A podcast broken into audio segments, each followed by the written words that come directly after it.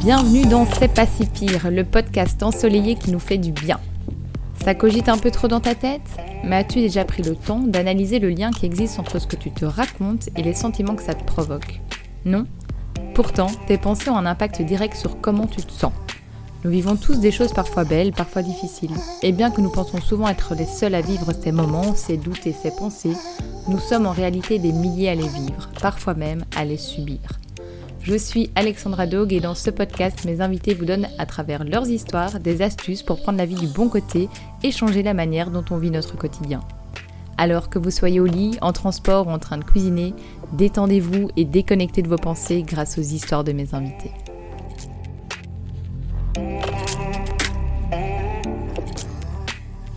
Hola, c'est le retour d'Alexandrie. Bienvenue dans C'est pas si pire. Je suis donc revenue de mes vacances en Guadeloupe euh, où j'étais donc partie avec euh, ma sœur et Marie Nono. Il s'en est passé des choses sur place, ça mériterait un épisode de podcast. Il y a des choses que je peux pas raconter, mais clairement euh, c'est intense. Bref, je suis rentrée bien bronzée et surtout hyper heureuse de rentrer. Parce que j'avais plein de belles choses de prévues entre soirées, restaurants, concerts d'Angèle, de Damso et de Rosalia. Je vous conseille d'ailleurs mille fois les trois, c'était dingue. Petite préférence quand même euh, pour Angèle qui est vraiment, j'ai trouvé, hyper complète, c'était un vrai show. Et puis l'excitation du retour s'est un peu calmée avec énormément de boulot et de stress et surtout les fameux un an du décès de mon papa.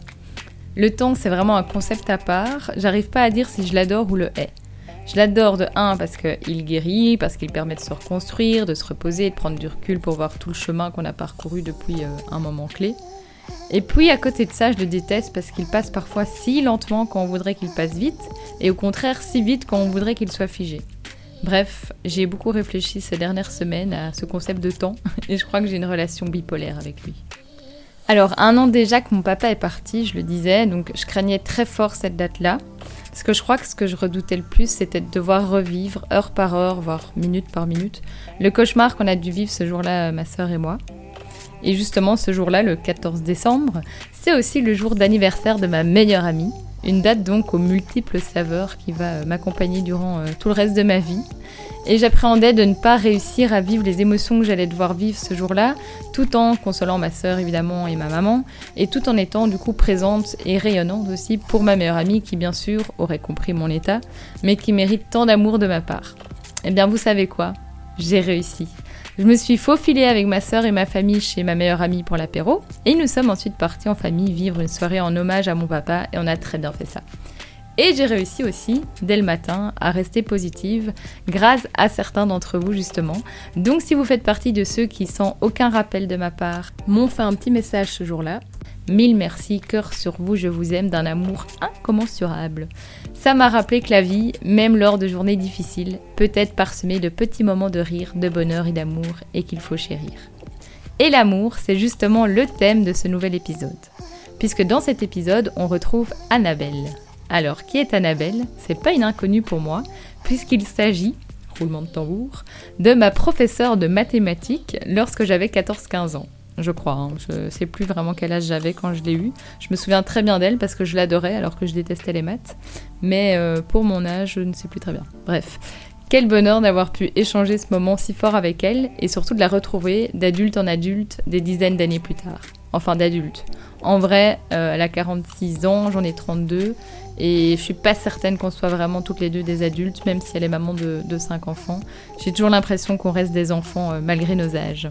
Bref, c'est un épisode qui résonne très fort pour moi puisqu'Annabelle va nous raconter le décès justement de sa maman qui s'est retrouvée être, pour elle plus tard, un cadeau rempli d'amour. On ne va pas parler ici d'amour comme beaucoup se l'imaginent donc entre un homme et une femme, non, on va parler ici d'amour d'une mère, de l'amour d'une fille et surtout de l'amour qui se trouve partout, dans les gestes du quotidien, dans les expériences qu'on vit, dans les paroles qu'on entend, dans les sentiments qu'on ressent, bref, l'amour qui nous entoure à chaque pas. Bon épisode Bonjour tout le monde, euh, je m'appelle Annabelle. Je me décrirais comme une femme qui aime la vie pleinement et vraiment dans toutes ses dimensions, dans toutes ses interactions, dans toutes ses expériences. J'ai toujours énormément de gratitude par rapport à, à tout ce que la vie met sur mon chemin malgré les difficultés. Et ça ne veut pas dire que je les accueille toujours avec le sourire aux lèvres en disant ah, stop, merci beaucoup. Voilà qui je suis, une amoureuse inconditionnelle de la vie et une maman de cinq enfants quand même.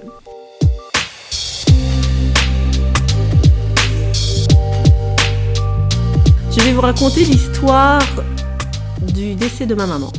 Euh, ma maman qui était une femme très forte et dont la force euh, a été vraiment un pilier pour moi dans ma vie. Mais justement, j'ai dû apprendre à transformer cette force de, du courage du corps en courage du cœur. Donc ma maman, la relation que j'avais avec ma maman était une relation, je n'aime pas dire fusionnelle parce que on est deux êtres euh, interdépendants, mais donc dépendants quand même. Mais voilà, quand j'avais une difficulté, ma maman était vraiment ma force, mon pilier. Quand j'ai été maman, quand peu importe les expériences, elle était là. C'est vrai que souvent je lui racontais euh, des détails de ma vie, du quotidien, que le papa des enfants ne comprenait pas pourquoi il fallait que je lui dise, mais c'était comme ça. Et euh, pour moi, ma maman, dans cette force de vie qu'elle était, qu'elle incarnait, c'était une immortelle presque. Elle a quand même eu, à l'âge de 50 ans, un cancer du sein, euh, duquel bah, elle, elle a guéri, vraiment guéri. 17 ans après, elle n'était plus du tout malade. Euh, deux, ans, deux ans ou un an avant son décès, elle a été expulsée sur la troisième bande de, l'autoroute parce qu'elle s'est pris avec sa voiture une plaque de verglas. Et trois heures après, elle était sortie, quoi. Que même euh, le chirurgien, enfin le médecin à l'époque m'avait dit euh, Mais madame, si votre maman aime les sensations fortes, il y a Bellewart. Et moi, dans cette dynamique-là, la certitude que ma maman était, je peux pas dire immortelle, mais indestructible. Voilà.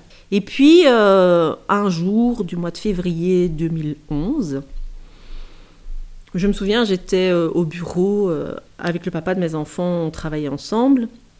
Je vais aux toilettes et je reviens et je vois, il me regarde bizarrement et il me dit Ta tante vient d'appeler, puis ta maman est à l'hôpital, ça ne va pas. Mais de nouveau, moi, dans cette confiance assurée vraiment de Ma maman, elle, elle réchappera. ok, bon, on va aller. Mais il fallait quand même aller jusqu'à l'hôpital, quoi, parce que c'était quand même assez grave, m'avait-on dit. À 14 heures, sa voisine, qui était sa propriétaire, était étonnée de ne toujours pas trouver le volet de son salon ouvert. Donc elle a voulu aller voir ce qui s'était passé et ils sont montés, ils l'ont trouvé dans son lit, à moitié consciente, avec voilà du sang, euh, du sang. On va passer les détails. Et, euh, donc là, les, les, urgences sont venues, on l'a emmené à l'hôpital. Et les urgentistes avaient annoncé que c'était une varice œsophagienne. Bon, ok.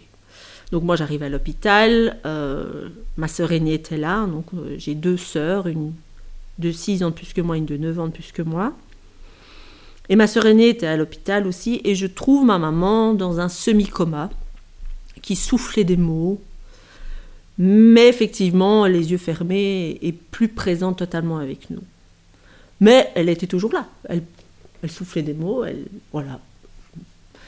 Et ma sœur aînée, qui avait été sur place au moment où les urgentistes euh, avaient, euh, enfin, la chercher, ma sœur aînée était sur place, donc elle avait accompagné euh, ma maman dans l'ambulance. Elle avait vu qu'il y avait du sang dans l'escalier, tout ça.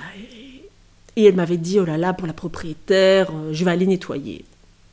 Et moi, j'étais en colère contre ma maman parce que, euh, voilà, la varice pouvait être expliquée par un, mode de vie qui n'était pas juste pour elle. Et, euh, et je me disais, mais enfin, tu vas jouer combien de temps avec ta vie? Tu as eu un cancer, tu as été expulsée. Enfin voilà, ça me rendait en colère. Donc j'avais de la colère face à ma maman par rapport à ce, à cette nouvelle et, euh, et je lui ai dit dans le, dans creux de son oreille, je dis euh, je vais aller avec Isabelle, Isabelle qui est ma sœur aînée, donc je vais aller avec Isabelle nettoyer chez toi, c'est ok pour toi. Et elle me souffle non. Elle fait comme ça, signe de sa tête de gauche à droite, non, mais non. Et moi, je me suis dit, non, non, mais moi, je peux pas rester là à la regarder avec cette colère en moi. J'ai dit, bah, écoute, je vais y aller. euh. Et on nous avait dit qu'il était tombé dans l'escalier. Voilà, ça, c'est ce qu'on avait euh, compris.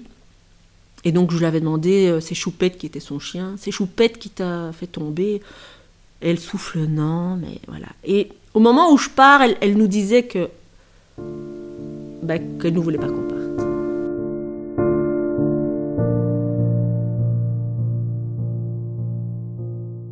Ma sœur, je pense, avait besoin de passer à l'action et se mettre son esprit à l'aise euh, par rapport à cette race qui pouvait rester. Et moi, j'avais besoin d'être dans l'action. Et donc voilà, donc euh, je pars avec ma sœur. euh, et c'est vrai qu'au moment où je, lui fais un bisou pour partir, je vois dans son oreille gauche une croûte de sang.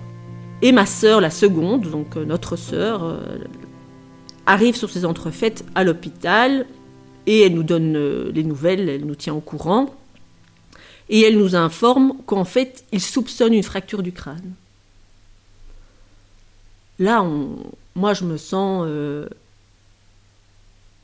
bouleversée parce que c'est pas juste une chute avec. euh, Enfin voilà, c'est. Enfin, une varice œsophagienne, c'est pour moi ne pas prendre soin de soi, c'est enfin, pas faire attention à soi, mais là, la chute. euh, ok, mais alors la fracture du crâne, euh, bref.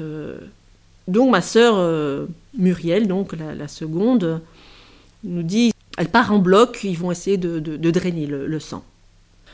Donc un peu, c'est un peu le, temps qui paraît euh, interminable parce que elle sortira du bloc comment? Est-ce qu'elle sortira du bloc? Enfin voilà, pour nous on était dans cette dynamique d'attente là, on attendait qu'elle sorte du bloc.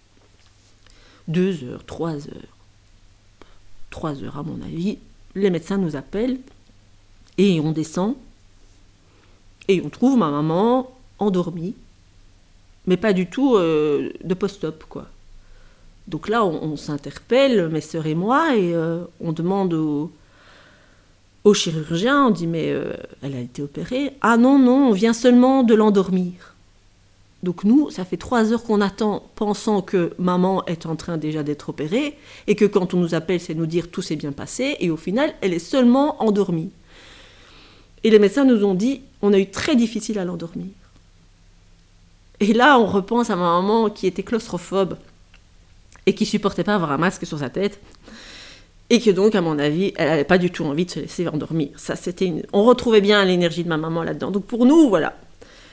Mais en même temps, c'est tout qui s'effondre parce que ça fait trois heures qu'on attend que maman sorte alors qu'elle va seulement rentrer. Et là, moi, dans mon énergie, je sens vraiment que il y a quelque chose qui a changé. C'était vraiment pour moi, euh, on n'est plus aussi sûr, quoi. Mon papa était décédé quatre ans avant. Et à ce moment-là, j'ai levé les yeux au ciel et j'ai dit, papa, ne nous la reprends pas tout de suite. Moi, j'avais euh, mes, filles qui avaient euh, pas un an, et je dois dire que la première année, si j'avais pas eu ma maman et sa force avec moi, ben j'aurais peut-être pas eu aussi euh, facile entre guillemets, aussi autant de confort à pouvoir euh, gérer mes, jumelles.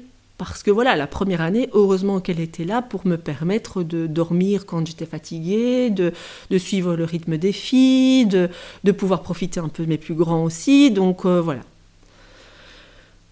Et je me souviens qu'à ce moment-là, j'ai- levé les yeux au ciel et je me suis dit, papa, ne nous la reprends pas tout de suite. Donc c'est que quelque part, inconsciemment, je, je sentais que c'était pas juste maman. euh, J'ai presque envie de dire l'increvable, mais voilà.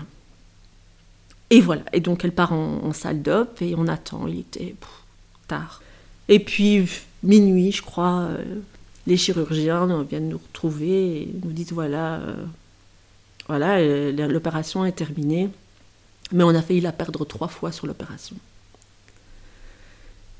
Et là, je me dis, mon Dieu, ça, son histoire est en train de. Sa force plutôt est en est en train de, de s'étioler, quoi, de, de s'amenuiser. Et euh, c'est comme si progressivement on, on, on rencontre la, la mort, même si j'aime pas trop le mot mort, mais le départ de, de, de l'être qu'il a euh, indestructible à nos yeux.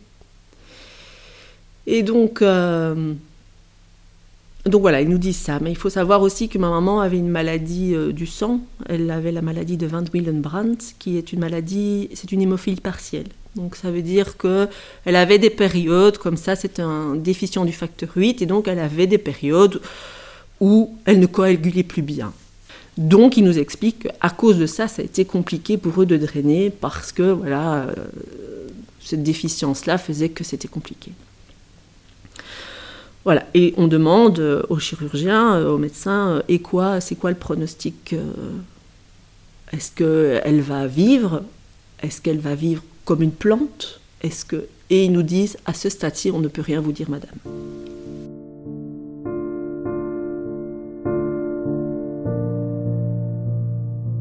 C'était un mardi, je me souviendrai toujours. Et euh, le mercredi, ma sœur m'appelle euh, sur le coup 1 heure ou 2 heures de l'après-midi. Elle me dit Je viens d'avoir le médecin en ligne, le scanner n'est pas bon. Et bah là, on comprend que, bah, que c'est terminé parce que maman n'aurait jamais voulu rester en vie euh, en étant une plante. C'était hors de question pour elle. Être une charge pour les autres, c'était impensable. Et. Donc voilà, on sait que ça va être le jour où euh, ce sera son dernier jour, quoi. Et en trois jours, même pas en deux jours, mon monde s'est effondré parce que c'était ma force, ma force de vie, mon pilier. C'était euh, le rayon de soleil de, mes enfants. Quand ma maman arrivait euh, à la maison pour. Elle venait deux, trois jours par semaine à la maison pour me soulager par rapport à, à ma tribu. Ils ouvraient la porte et c'était Mamie, Mamie, Mamie, Mamie. C'était. Euh, voilà.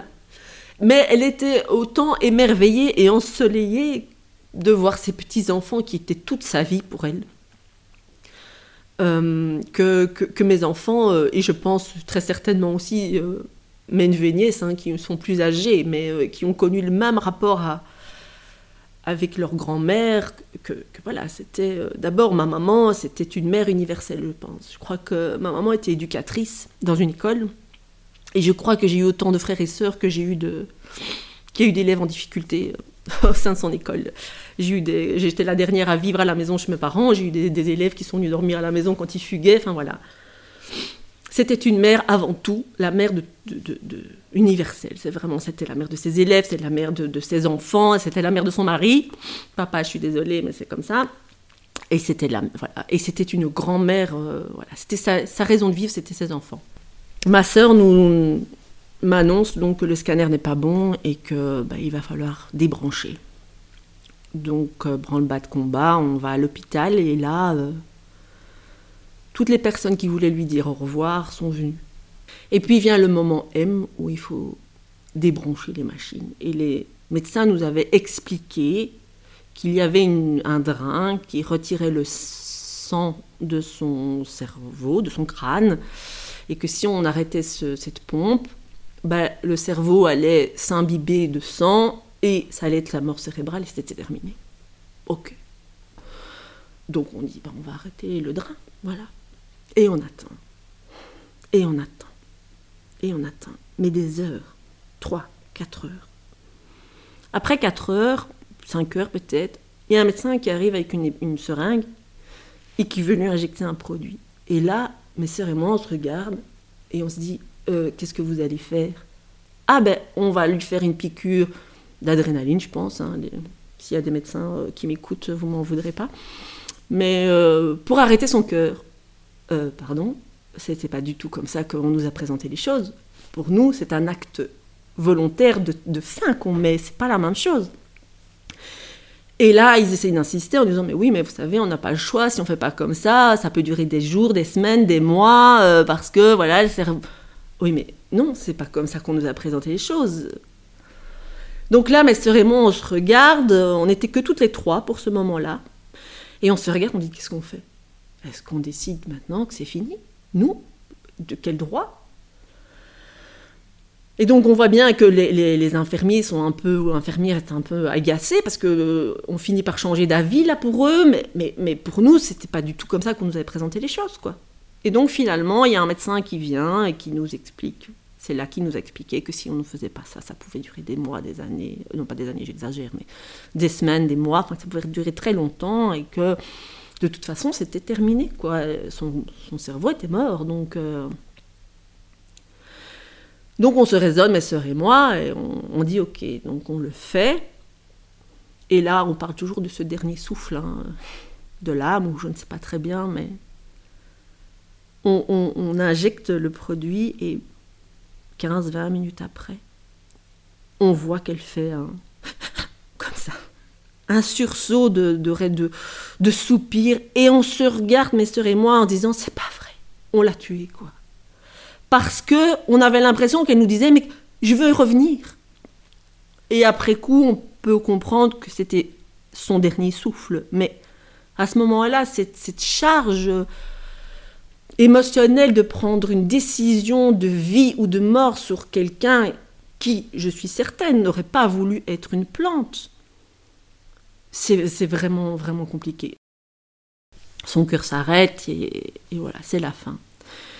Et donc en deux jours, en deux jours, ma maman nous a quittés, après avoir traversé euh, des péripéties, des difficultés, avoir rencontré la mort de près, et là, elle tombe dans l'escalier, elle fait une fracture du crâne et c'est terminé. Et là, je vous assure que pour moi, la vie a pris tout un autre sens. Parce que euh, j'ai vraiment pris conscience que, bah, que la vie, euh, elle s'arrête quand on s'y attend pas.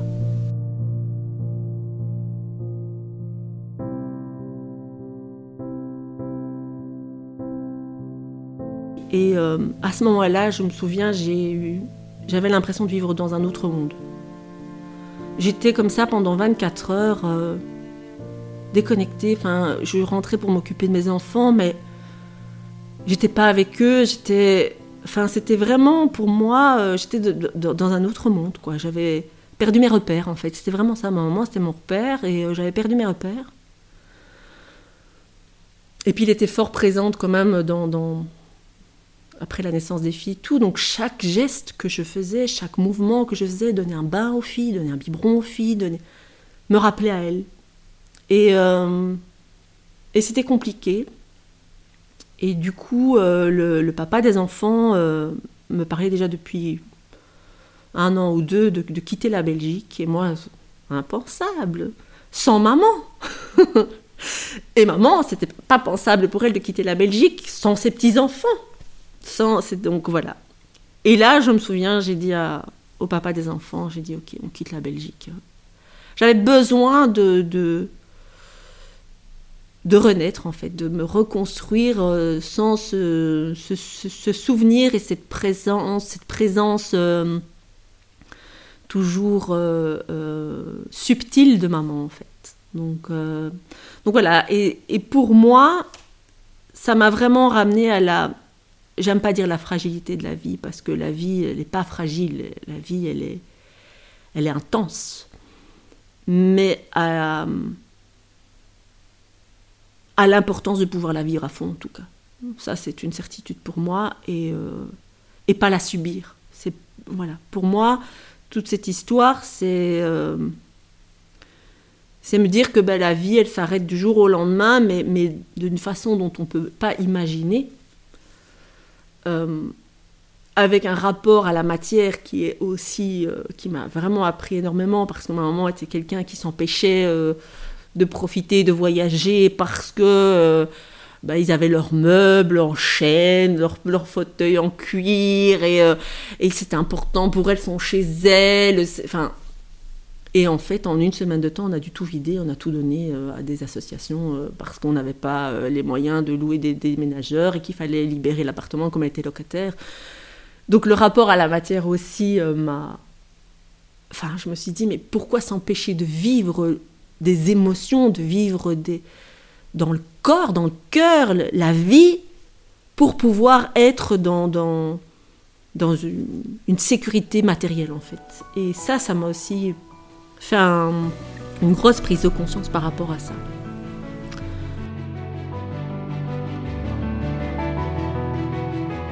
Derrière ça, ce départ m'a ouvert spirituellement.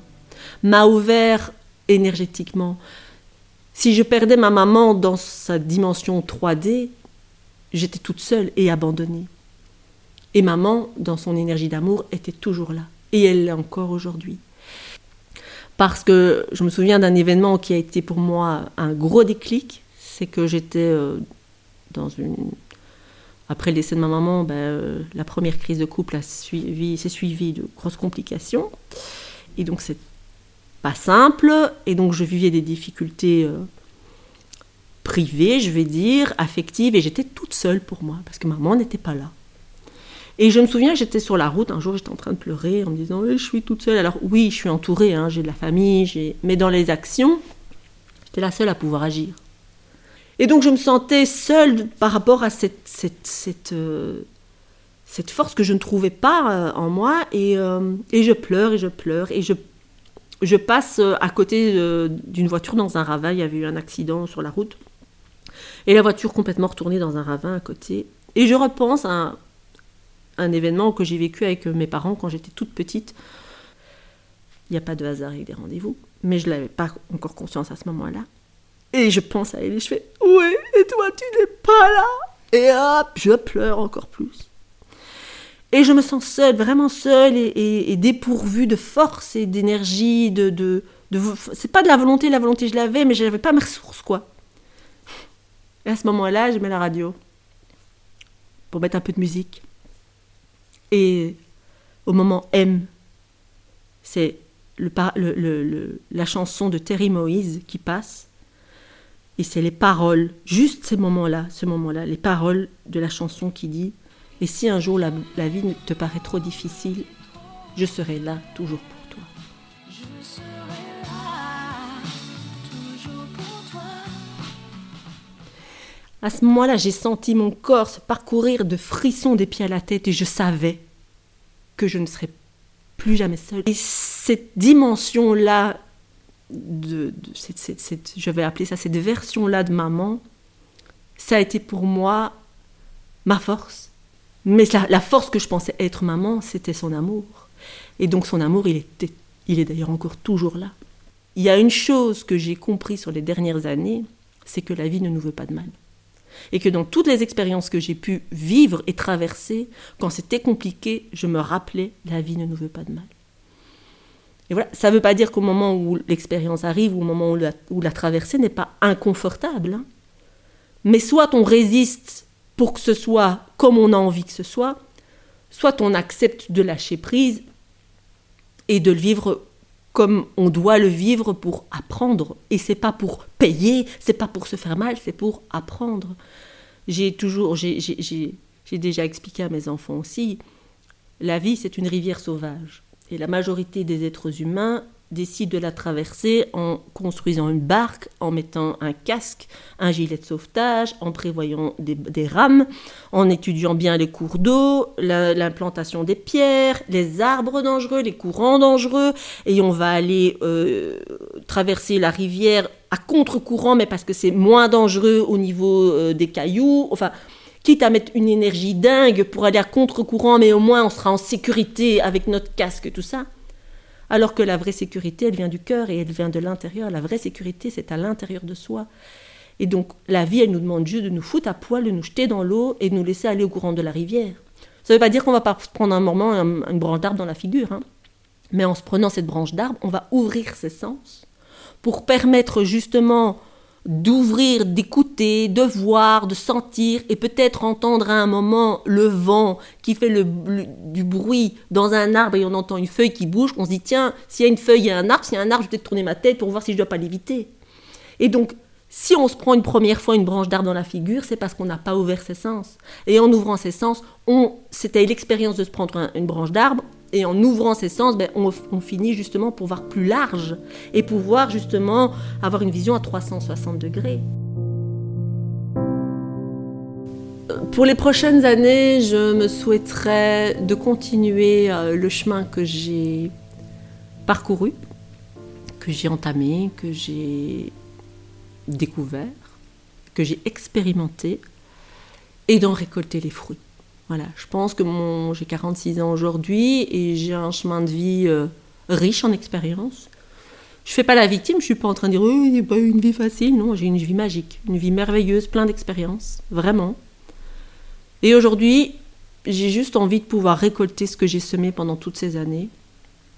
Euh, voilà, alors après, il faut pas avoir d'attente, donc je n'attends rien. Mais ce que j'aimerais vraiment, c'est de pouvoir, au-delà de récolter ce que j'ai semé, c'est de pouvoir partager ce que j'ai appris.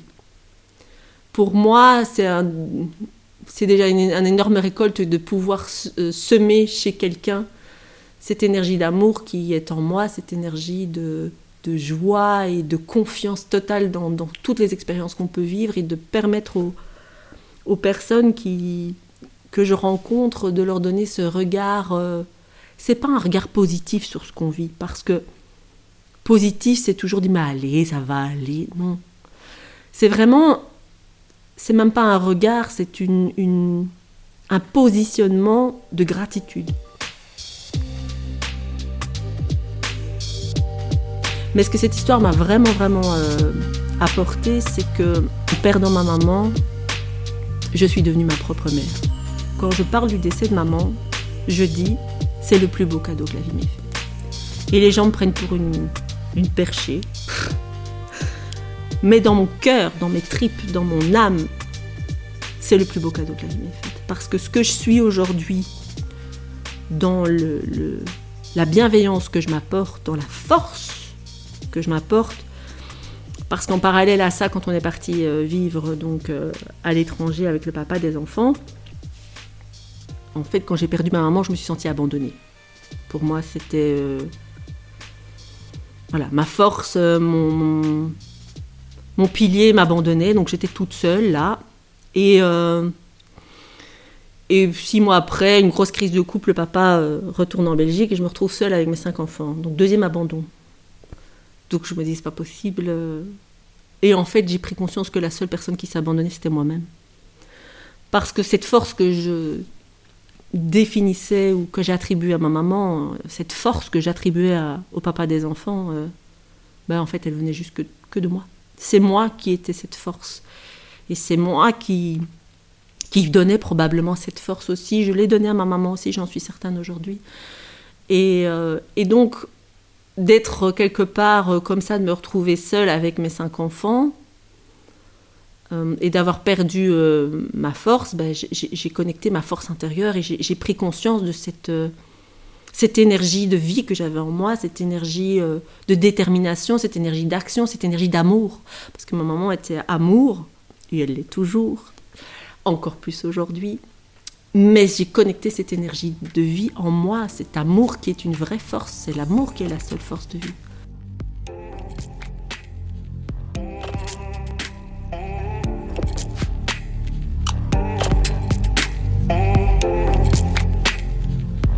Merci Annabelle pour cette magnifique histoire de vie et d'amour. Que de jolis messages dans cette histoire et surtout des belles leçons de vie. C'est une histoire bien sûr qui me touche d'une manière particulière puisque comme je le disais dans l'introduction, je suis moi aussi en train de passer le deuil d'un parent puisque là ça va faire euh, enfin ça a fait un an le 14 décembre et j'en ai parcouru du chemin depuis le début de ce deuil. Alors même si je suis actuellement en petite chute puisque l'approche des fêtes est clairement pas évidente, je suis vraiment très fière du chemin que j'ai parcouru depuis le décès de mon papa. Alors justement, je vais clôturer cet épisode avec mon expérience personnelle. Et oui, c'est mon podcast et j'avais envie, voire besoin de m'offrir ce cadeau de Noël. Et il n'y a pas de hasard que de rendez-vous. Et donc l'épisode d'Annabelle est le parfait endroit pour faire sortir ce que je ressens. Alors pour clôturer cet épisode, j'avais envie de vous raconter, à titre personnel, les différentes étapes qui ont pour moi été les plus difficiles durant cette première année de deuil. Et j'espère que ceux qui vivent ce deuil, qui l'ont vécu ou qui le vivront, pourront se reconnaître dans cet épisode. Alors, comme l'a vécu Annabelle, j'ai moi aussi du mal à réaliser que mon père était vraiment parti. Comment comprendre cela quand du jour au lendemain, une personne que vous aimez par-dessous tout n'est plus présente? Et puis le plus dur pour moi était évidemment l'absence de signes. Mon papa, il croyait en rien, sauf en lui. Il croyait beaucoup en ses filles, certes, enfin, j'en suis persuadée, mais surtout en lui. Ce n'est pas pour rien qu'il signait tous ses messages par Alain de Ravea Ier ou Alain d'Alan Ier lorsqu'il vivait dans son petit village français nommé Alan. Alors quand une personnalité de la sorte s'en va, on s'attend à plein de signes de sa part pour tous nous rendre fous, parce que ça, le ferait rire, sauf que les semaines puis les mois ont défilé et rien, pas un signe. Papa n'était plus là, Il ne reviendrait plus et il ne reviendrait plus sous aucune forme. J'ai eu des expériences en fait dans le passé où ces signes-là, avec d'autres décès, je les avais sentis. Alors évidemment, on y croit, on n'y croit pas. Moi, je crois que c'est créé par mon inconscient, mais ces signes-là m'avaient en tout cas fait énormément de bien. Mais là, rien. Pas d'objet qui tombe, pas de bougie qui s'éteignent, pas d'impression de main sur l'épaule, rien. Je me suis alors renseignée pendant des semaines sur la vie après la mort, et je suis tombée sur une vidéo où une dame expliquait que lorsque les morts sont traumatisantes, la personne peut rester bloquée et vivre de manière répétée sa propre mort jusqu'à ce que la personne soit en paix avec ça. Quelle horreur. Mon papa est décédé dans de grandes souffrances, avec des ambulanciers qui lui hurlaient dessus pensant qu'il avait le Covid pour qu'il marche jusqu'à l'ambulance. Son corps n'a malheureusement pas tenu le coup, il s'est effondré dans la cuisine, devant les ambulanciers et devant sa femme. Les ambulanciers sont partis et son corps est resté à terre là pendant de nombreuses heures. Sa femme a dû rester seule dans la maison avec lui en attendant la morgue. Et là, soudain, j'apprenais qu'il était peut-être en train de revivre cette scène encore et encore. Vous n'imaginez pas la souffrance que c'est si cette théorie est vraie pour moi. Et comme les pensées créent les émotions, je le dis dans le début euh, de chaque podcast en introduction, il fallait donc que je m'éloigne de cette pensée-là. Je me suis donc dit que c'était comme ça, qu'après la mort, il n'y a plus rien. Il n'y a plus rien, et donc il n'y aurait pas de signe. J'ai ensuite discuté avec mes copines de mon groupe Copines. Je dis mes copines parce qu'en en fait on est fan de Colanta et donc on se prénomme les copines. Et donc on s'est fait un petit restaurant à trois. On avait toutes les trois pleuré en se racontant nos petites histoires de deuil. Et je me souviens d'Alexia qui m'avait dit que son signe à elle, ça avait été un rêve de son grand-père, presque un an après. Que je devais laisser le temps au signe d'arriver. Et ce jour-là, enfin cette nuit-là, elle avait su que c'était lui et ça l'avait soulagée. Je suis repartie donc de ce restaurant avec tant de bienveillance et toute rassurée. Les signes peuvent encore venir. Au mois de mai, nous sommes retournés en Espagne avec ma maman et ma sœur pour disperser les cendres de mon papa avec son bateau, là où il adorait prendre l'apéro, sur une petite crique trop belle. Ça se passe super bien, il fait beau, la mer est calme, les cendres coulent dans la mer d'une façon mais tellement merveilleuse. Genre moi j'avais vraiment l'idée qu'on allait se prendre les cendres dans la gueule avec le vent et que ça allait être euh, une catastrophe, et en fait tout était parfait. Les folies printanières font que je me suis reconstruit petit à petit après ce moment-là, sans mon papa. Juillet, je rencontre l'amoureux. Août, septembre, octobre. Octobre, ma sœur et moi retournons en Espagne pour régler les derniers soucis administratifs. Et je suis sur la terrasse de mon papa et je vois les marches sur lesquelles il adorait fumer sa cigarette. Mon papa était sur ces marches H24. Il aimait penser là-bas, il aimait fumer là-bas, boire son petit verre là-bas, nous faire rire sur ces marches. Bref, ce sont des marches qui ont vraiment beaucoup d'importance pour moi, même si c'est assez spécial euh, à dire comme ça. Et donc je suis sur cette terrasse et ces marches semblent si vite sans lui. Le matin, quand je me réveille, toujours très tôt, parce que je suis quelqu'un qui se réveille très tôt, comme mon papa, je ne l'entends pas traîner les pieds avec ses vieilles pantoufles, je ne l'entends pas tousser, Bref, il n'est pas là. Mon petit déjeuner n'est pas déjà préparé comme il aimait nous le faire quand on se réveillait. C'est une petite claque dans la gueule qui me fait réaliser encore une fois qu'il ne reviendra pas et qu'il laisse un vide immense, là, en Espagne. Mais aussi dans mon cœur et dans mes rires. Cela nous empêche quand même pas de passer de très bons moments avec ma sœur et de profiter de la vie à 100% comme il nous l'a appris. Novembre, décembre, puis 14 décembre. Vous l'aurez compris. Et puis vient déjà Noël. Le premier Noël où je réalise vraiment son absence. Ma maman et ma sœur se réjouissent ou du moins font tout pour rendre ce Noël parfait. Je me force aussi, je crée le menu, mais le vide est là. Mon copain rentre dans sa famille à Paris pour les fêtes, et c'est là que je réalise que moi, ma famille n'est plus complète, qu'il y a un vide immense, un vide immense qui ne sera jamais remplacé. Le deuil d'un parent est encore différent d'un deuil amoureux, car on ne remplace pas un papa ou une maman. On doit juste apprendre à vivre avec ce vide. Et c'est là la magnifique leçon que Annabelle m'apporte aujourd'hui. Il n'est peut-être plus là avec nous aujourd'hui, mais son énergie est toujours là son énergie de profiter de la vie à 100% quitte à s'endetter, faire les meilleurs restos si ça me rend heureuse, pouvoir sortir tous les soirs pour me faire plein d'amis, tout ça, c'est l'énergie qui vit en moi et que lui m'a donnée. Depuis l'enregistrement d'Annabelle, j'ai eu quelques signes étranges. Je l'ai aussi vu apparaître en plein milieu d'un rêve pour me dire de ne surtout pas m'inquiéter, qu'il n'était peut-être plus là mais que tout allait s'arranger. Alors encore une fois, signe créé par mon inconscience ou non, cette fois-ci je les prends car la vie est bien plus facile en m'imaginant qu'il est là, qu'il me voit, qu'il est fier de moi, que je le fais toujours autant rire et que même si je ne le sens pas, il me prend peut-être actuellement dans les bras. Bref, vous l'entendez, je le suppose, la blessure est encore profonde pour moi, mais je suis persuadée que dans un an, l'énergie d'amour de mon papa sera encore bien plus présente qu'aujourd'hui, et je pourrai penser à toutes mes étapes futures de vie sans ressentir aucune tristesse, ni ressentir ce vide immense qui est en moi. Alors vraiment joyeux Noël à tous. J'espère que vous avez bien profité de vos familles hier soir ou que ce sera le cas aujourd'hui.